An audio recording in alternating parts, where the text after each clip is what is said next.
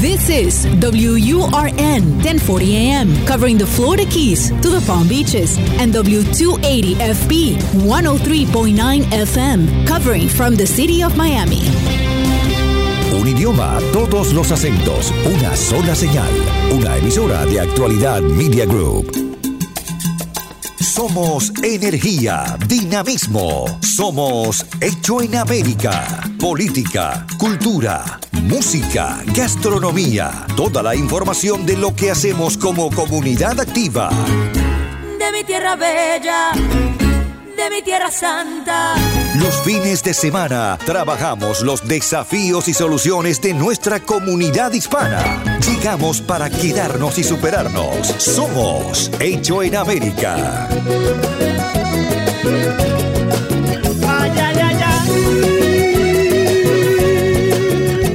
Semana, ¿cómo le va? Aquí estamos en Hecho en América, este programa que usted sabe, semanalmente le da la posibilidad de acercarle información relacionada con la ciudad donde vivimos y en qué punto estamos de este, este COVID-19, en qué, en qué punto nos encuentra en cada una de nuestras disciplinas, en el ámbito de la salud, en el ámbito del trabajo y ahora en el ámbito de las escuelas.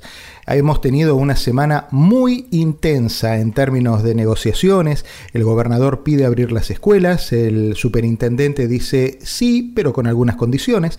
Vamos a charlar con gente que sabe de esto. La señora Carla Hernández es eh, presidenta del Sindicato de Maestros de Miami-Dade. Hola Carla, buen fin de semana, ¿cómo estás?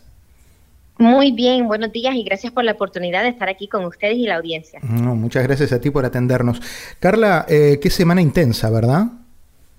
Sí, mira, bastantes cosas han sucedido eh, esta semana. Sabemos que aquí con eh, el, incremento de, casos de COVID eh, ha de verdad surgido mucha publicidad a nivel no solamente nacional, pero internacional, porque sabemos que aquí en Miami-Dade somos el epicentro y bueno, muchas discusiones ah, también han surgido acerca de qué es lo que está pasando con nuestras escuelas y cómo nosotros vamos a reabrir con una orden de emergencia que salió de Tallahassee. ¿Y cómo, y cómo es? Eh, bueno, precisamente eso es lo que, lo que se tiene que decidir. El, el ¿Cómo se llama? El gobernador eh, está pidiendo que se abran las escuelas prácticamente a cualquier costo. Eh, sin embargo, ustedes tienen una, una visión diferente del tema. Mira, así es. Eh, nosotros eh, pensamos que la salud el bienestar y la, educación de nuestros estudiantes eh, es sumamente importante, pero no vamos a arriesgar a, que los niños sufran, que ellos se enfermen o que los padres se enfermen o que los docentes que los cuidan se enfermen. Sabemos que este plan que ha que bueno, no solamente el gobernador, porque sabemos que el presidente de este país también ha dicho que todas las escuelas tienen que abrir en agosto, eh, es algo que no es eh, racional. Eh, sabemos que nosotros tenemos que ver la ciencia y trabajamos con la realidad. Eh, no son ni mitos ni leyendas de ciencia ficción. Sabemos que aquí los números siguen incrementando y nosotros tenemos que tener pauta y mucha cautela eh, en cuanto cuando nosotros hablamos del bienestar de los niños que nosotros educamos. Nosotros hemos estado trabajando con el distrito ya por varias semanas eh, para desarrollar un plan que ha incluido a expertos de distintas industrias eh, y nosotros de verdad nos hemos empeñado a hacer algo que es robusto, que tiene, eh, que, que de verdad mide todos los variables que la comunidad necesita, da para que los niños estén en las escuelas cara a cara, también virtualmente y un plan híbrido que da un poco de los dos. Sin embargo, que el presidente y el, y el gobernador digan que tienen que abrir las escuelas el próximo mes eh, no importa las, eh, no importando la situación, es algo que eh, de verdad amenazan, amenaza la salud y el bienestar de nuestra comunidad. Y nosotros aquí hemos tomado la postura que nosotros no vamos a abrir si seguimos en esta fase. Sabemos que la fase número uno en la que estamos se sigue deteriorando, vemos que los casos siguen aumentando, los hospitales se están llenando y desafortunadamente eso nos pone en un lugar muy vulnerable donde nosotros tenemos que tomar esta decisión eh, de qué vamos a arriesgar y no vamos a arriesgar la salud de los niños que nosotros queremos tanto o de los profesores, los maestros, los que cuidan a esos niños también. Carla, tengo varios, varias preguntas. Una es eh, que se hizo un comentario que sonó amenaza para unos, sonó a recomendación para otros, de que si no se abrieran las escuelas en el condado Miami-Dade, tardaría en llegar o se cortaría parte del presupuesto destinado para la educación. ¿Qué hay de cierto en esto y cómo se implementa? Mira, eso de verdad es exactamente lo que acabas de decir. Es una amenaza. Eh, es una amenaza eh, eh, cuando los maestros lo que hemos pedido es seguridad. Seguridad para los niños, seguridad para los que cuidan los niños. Nosotros como docentes fuimos a la universidad y sabemos que la didáctica, lo mejor que nosotros podemos hacer para los niños es, claro, estar con ellos cara a cara. Eh, y nosotros queremos, los extrañamos, sabemos que esto es eh, lo, más, eh, la, forma más eficaz y eficiente para de verdad poder enseñarle al niño. Sin embargo, estamos viendo que los que son líderes en este país eh, eh, están amenazando con quitar fondos. Eh, y, a mí, como maestra, me parece que eso es la actitud de niños caprichosos, niños que si no les sale como ellos quieren, pues entonces ellos van a hacer otra cosa para traer más frustración. nosotros lo que estamos pidiendo es que no se escatimen los esfuerzos. necesitamos los fondos, necesitamos, sabemos que que si dicen que quieren que abran, ¿por qué no, no lo dan un plan? No hay plan. No están diciendo, vamos a dar más eh, PPE, protección para las personas que están ahí. Eh, ¿Cómo vamos a hacer el distanciamiento entre los niños? ¿Cómo vamos a eh, asegurarnos que hayan exámenes para los niños que necesitan o las familias que necesitan ser examinadas. Tantas variables que no, y tantas preguntas que ellos no responden, que de verdad es bien frustrante. Eh, hay, un par de cositas. Los que sostienen que sí hay que abrir eh, a partir de agosto, dicen, ¿cómo es posible que el sistema escolar en un fin de semana mandó a los chicos a la casa con las tablets y automáticamente, de, casi de un fin de en un fin de semana, comenzó la educación virtual? Y volver necesita tanto trabajo. Ha habido dos meses en los cuales las escuelas pudieron haber empezado a trabajar y no lo han hecho. Eh, ¿qué, respondes a eso? Mira, eso es incierto. Nosotros hemos estado trabajando, incluso ahora en, los, eh, en el tiempo verano, hemos estado con eh, trabajando con niños que son vulnerables, que tienen brechas de logro más pronunciadas para ayudarles a ellos durante este tiempo. sin embargo, nosotros también hemos desarrollado un plan, un plan eh, que se ha, estado trabajando por varias semanas. Eh, lo que sabemos que hay muchos riesgos y sí, nosotros, el plan siempre fue o siempre ha sido con la visión y con la meta de abrir eh, en agosto, pero desafortunadamente aquí en Miami no han hecho lo suficiente para proteger a la comunidad. Hay ordenancias que hasta ahora están volviendo a cerrar negocios. la gente todavía vemos que no se está cubriendo la cara y, los casos de COVID están incrementando aquí. Nosotros somos el epicentro. Así que claro está, si no fuéramos el epicentro, todos estos, estos planes tan bellos y tan meticulosos que nosotros hemos estado eh, trabajando para, para hacer... Eh, una realidad, se implementarían. Pero de la forma que está eh, la, sociedad ahorita, de la forma que el COVID-19 está arrasando aquí en esta comunidad, es mucho el riesgo para que nosotros podamos decir, vamos a permitir que los niños regresen, vamos a permitir que los adultos regresen y exponerlos a un virus que es mortal. No, claro. Eh, Carla, estamos hablando con, eh, con Carla Hernández, que es presidenta del Sindicato de Maestros de Miami Carla, en el, en el hecho de abrir de esta manera que ustedes están proponiendo, que es una manera mixta, donde haya gente que aprenda a través de la computadora y chicos que vayan a la escuela según una serie de, eh, cuidados específicos que tendrán en ese caso. Eh, ¿La cantidad de empleados que hay en el sistema de escuelas públicas alcanza? ¿O habría que convocar más gente? ¿Hay, hay, hay posibilidad de que, de que la misma gente atienda todas estas nuevas necesidades? Sí, mira, eh, nosotros sabemos que hay eh, padres que tienen diferentes necesidades y por eso que eh, a ellos se les ha dado encuesta también. hay padres que han dicho que no se sienten cómodos con la situación, con el, el, alto número de casos de COVID que están surgiendo. Entonces, ellos han optado porque tener a sus hijos eh, continuando en la casa virtualmente. sabemos que cuando los niños, eh, cuando estos padres toman esta decisión, eh, hay más espacio dentro de las aulas para trabajar con niños en grupos pequeños. sin embargo, si tenemos, si todavía estamos en la fase 1 como estamos ahora y que vemos que se sigue deteriorando con los números que incrementan, eh, vamos a tener que, tomar una diferente opción, que es eh, hacerlo virtual. No sería exactamente de la misma forma como lo hicimos en, eh, cuando todo esto empezó en marzo, eh, haríamos algunos cambios porque sí hemos aprendido y hemos escuchado eh, de otras necesidades que los padres han tenido cuando han estado trabajando con los niños virtualmente y queremos tomar todas esas cosas y esos aspectos en cuenta.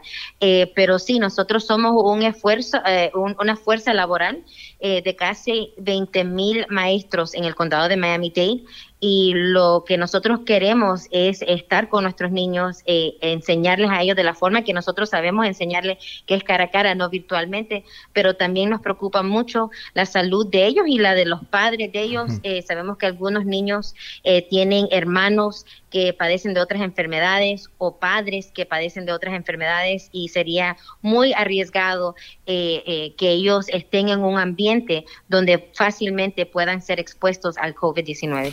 Hay una serie de llamados telefónicos que estamos recibiendo los padres del sistema escolar, de las escuelas, Em, a nuestros teléfonos, a los números que tenemos registrados en la administración de la escuela, donde nos están pidiendo que em, votemos, que participemos en esta, en esta consulta que se está haciendo a los padres de los chicos que van a las escuelas.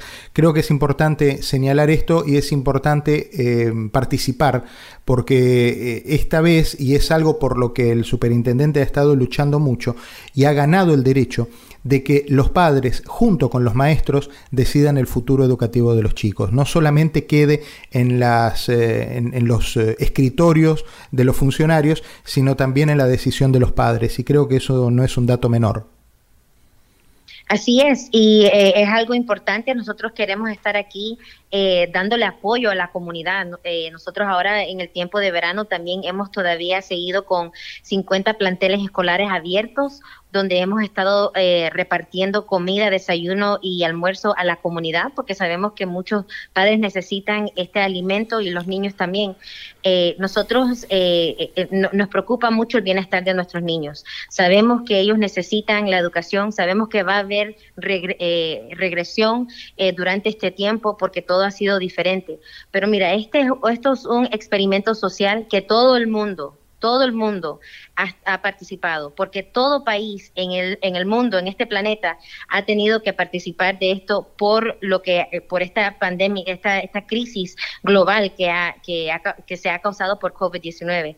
Nosotros queremos hacer lo mejor eh, para apoyar a los padres, lo mejor para apoyar a estos niños, porque sabemos que ellos son los, el futuro y nosotros como docentes queremos estar ahí con ellos. Pero lo primordial es la salud y el bienestar, porque si ellos no están saludables, si ellos no se sienten sanos y salvos donde ellos están aprendiendo, si tienen miedo, si alguien en su familia se enferma y, y, y, se enferma y es algo fatal, eh, eso les va a impactar de una forma mucho más negativa de unos, unas cuantas semanas más aprendiendo en clase. nosotros queremos hacer lo que es correcto para estos niños. Carla Hernández, presidenta del Sindicato de Maestros de Miami-Dade, muchas gracias por atendernos en este fin de semana y seguimos en contacto muy pronto. ¿eh? Gracias a ti. Hasta luego. Bueno, cuando regresemos de la pausa vamos a seguir hablando de este tema que no es un tema menor, que es eh, el tema del futuro educativo de nuestros hijos. Somos Hecho en América por Actualidad Radio. Todos los fines de semana. De mi tierra bella, de mi tierra santa. Oigo ese grito de los tambores. La cita de los fines de semana para conocer cómo se mueve nuestra comunidad. Hecho en América. Solo en Actualidad Radio 1040 AM. Hoy es un día dedicado a la educación y hablábamos recién con eh, Carla Hernández, la presidenta del Sindicato de Maestros de Miami-Dade, y eh, supe que durante todo el mes eh, pasado se ha establecido un grupo de trabajo para la reapertura de las escuelas. Alguien que formó parte de ese grupo de trabajo es Claudia Mariaca, concejal del Doral. Claudia, ¿cómo estás? Buen fin de semana, ¿cómo estás? Hola Diego, muy bien, muchísimas gracias y felices de estar con, vos otra vez. Un gustazo. Eh, Claudia, ¿quiénes formaron parte de este grupo de trabajo que, convocaron en el sistema de escuelas para, para trabajar este la reapertura? Mira, eh, lo que se hizo fue que el superintendente quería tener opiniones y tener un poquito de, de idea de todas las partes que son afectadas eh, por los colegios. Entonces, fueron padres, fueron representantes de PTA, fueron médicos, fueron representantes de las, de las profesoras, representantes de la parte de los del transporte. entonces, eh, fueron muchísimas personas que trabajamos juntas con la gente que ya trabaja para el sistema escolar para tratar de traerles cuáles son las preocupaciones, las ideas eh, de todos nosotros, ¿no? Que, estamos esperando a ver lo que va a pasar en agosto. ¿Y, cuáles fueron los temas salientes que, preocupaban más, sobre todo a los padres? Mira, como padres, una de las cosas que siempre eh, eh me están preguntando y, y, es algo que uno trajo como propuesta es, ¿qué es lo que va a pasar en el sentido de si mi hijo va a la clase, cuál, qué medidas se van a tomar, eh, qué, cuáles son los requisitos para los niños al entrar al colegio, eh, la temperatura, la máscara, dónde van a comer, el espacio entre un niño y el otro. Esas siempre como padres son lo que uno se preocupa, ¿no? Sobre su niño y cómo puede ser afectado.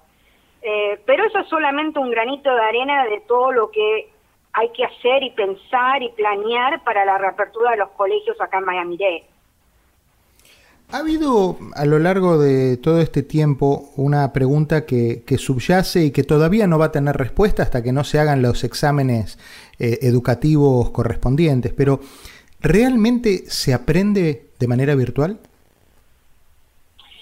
Mira, yo creo que para todo el mundo es diferente. Eso es, eso es algo que uno lo tiene que entender. Eh, cada niño es un niño en particular y va a aprender de una forma diferente. Tienen un, un apoyo diferente en sus casas. Eh, entonces, eh, y en un condado como el nuestro, que es uno de los más grandes de todo Estados Unidos, tenemos de todo. Entonces, tenés niños, yo te digo en particular como mamá de dos, una que está en, en high school, en, que terminó décimo, y el otro que terminó tercero, eh, los dos míos terminaron en honor roll eh, y es la primera vez para mi niño en tercero. Eh, pero tengo la suerte de poder acompañarlos diariamente con eso. Entonces eso no es algo normal para todo el mundo. Hay niños que les fue muy bien y van a continuar, les gusta lo del e-learning, y hay niños que no, necesitan tener el contacto con la profesora, el contacto con los niños y tener un poco más de atención dedicada para ellos mismos. Claro, es que así está concebida, así está concebida la escuela, con la maestra al lado, ¿no? Sí, y mira, digo, tenemos que ser también muy honestos en pensar un poquito de cómo es nuestro condado, ¿no? Y nosotros tenemos un condado que es muy hispano, con mucha gente que ha llegado hace poco, y yo lo he visto siendo una persona que se involucra bastante con los colegios, hay padres que no hablan en inglés, entonces, ¿cómo vas a ayudar, por más que tengas buena voluntad y tiempo, no puedes ayudar a tu niño en, en, la clase de inglés, en la clase de literatura, en la clase de geografía, historia, si no tenés el, el idioma como parte de tu día a día. Entonces, esos niños también van a sufrir porque no tienen a dónde ir. Eh, y tenés padres que trabajan y no pueden dedicarle el tiempo que se necesita. Entonces, eh, eso es algo que se ha tomado en cuenta ahora para la nueva fase, el sistema de e-learning va a ser mejor, van a trabajarlo de una forma un poco diferente, quieren tener más clases, digamos, virtuales con los profesores para que no sea solamente a base, a base de aplicativos. Entonces es una de las cosas que sí se reconoció como un problema porque todo lo que pasó el año escolar pasado fue muy rápido, ¿no? Las, decisiones, los cambios que se tuvieron que tomar. Eh, el, la permanencia de los chicos en la escuela y ese contacto que van a tener eh, que tener, sobre todo los más chiquitos, que es un, poco donde se pone la lupa. los chicos ya de nueve años para arriba eh, son más fáciles de explicarles, de decirles dos, tres veces las cosas y la entienden. Pero los chiquitos son más eh, complicados. Eh, no te saques el tapaboca, no te pongas la mano en, los ojos, no toques esto, eh, sepárate de tu compañero.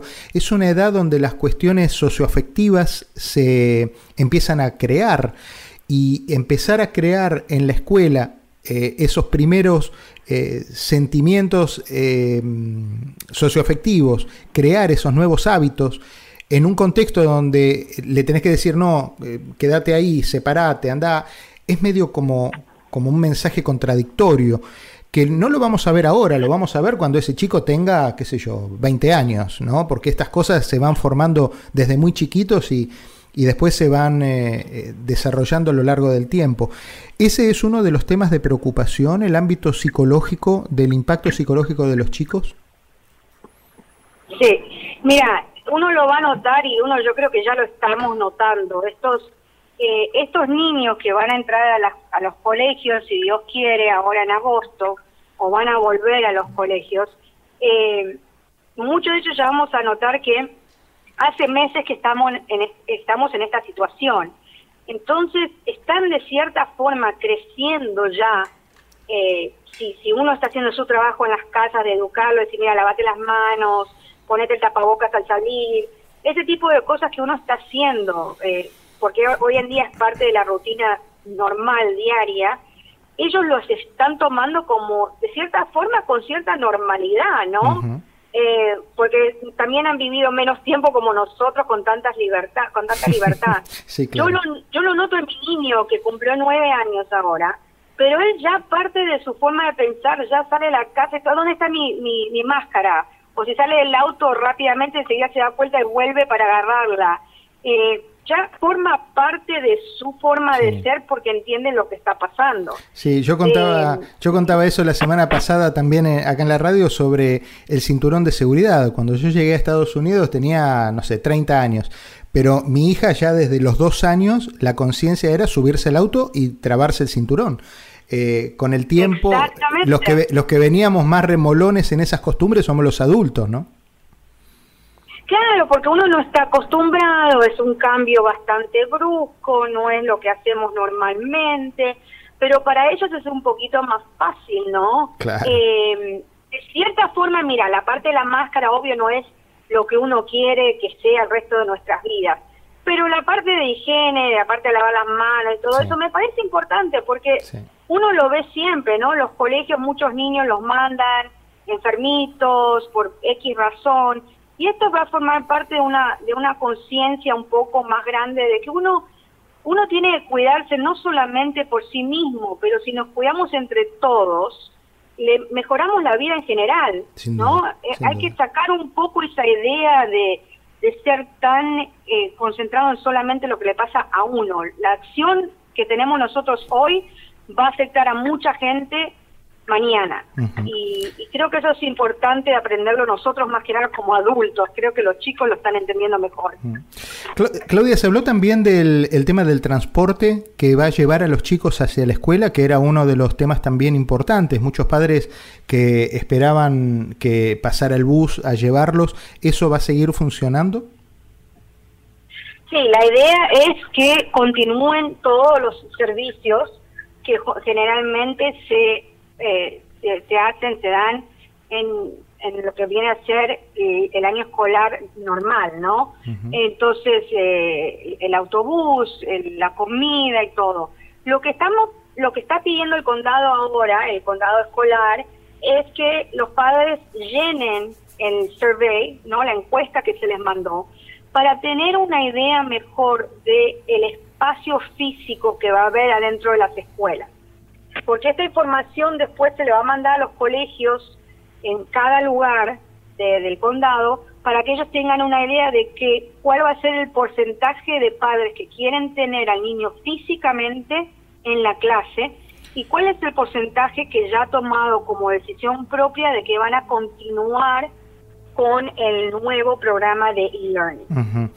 Eh, escuché en estos días al superintendente Carvalho haciendo unas declaraciones eh, aquí en la radio y él hablaba, eh, cuando le preguntaban sobre cómo es el protocolo si aparece un caso de un chiquito con COVID, qué pasa en ese caso.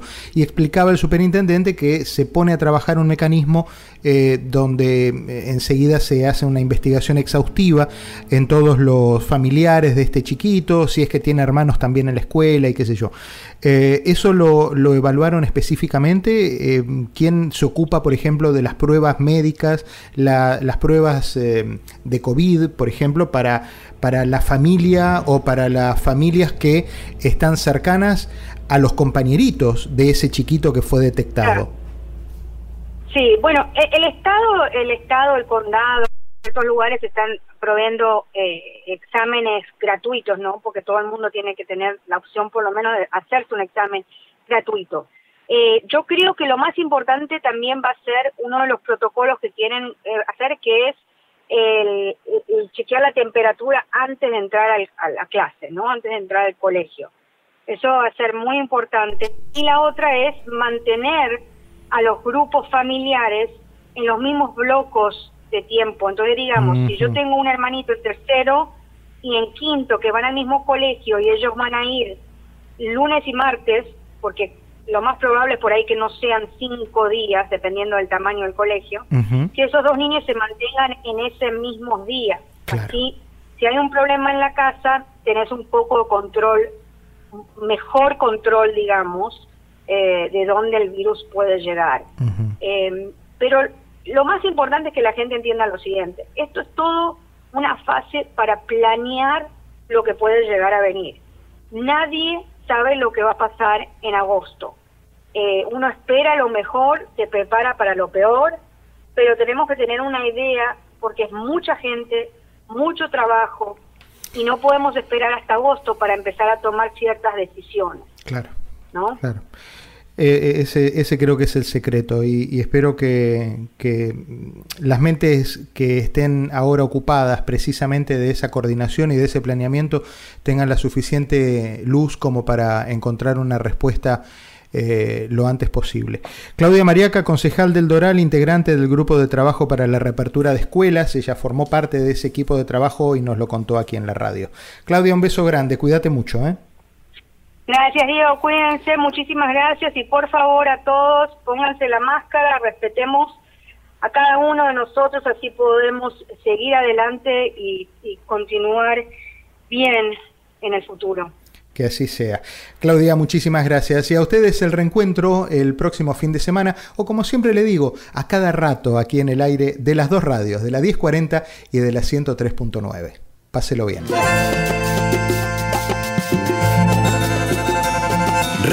Recorremos las calles de una ciudad que hicimos propia. Tomamos sus costumbres, su ritmo, sin abandonar nuestra historia y raíces. Somos lo mejor de dos mundos. Hecho en América. En Actualidad Radio. Yo me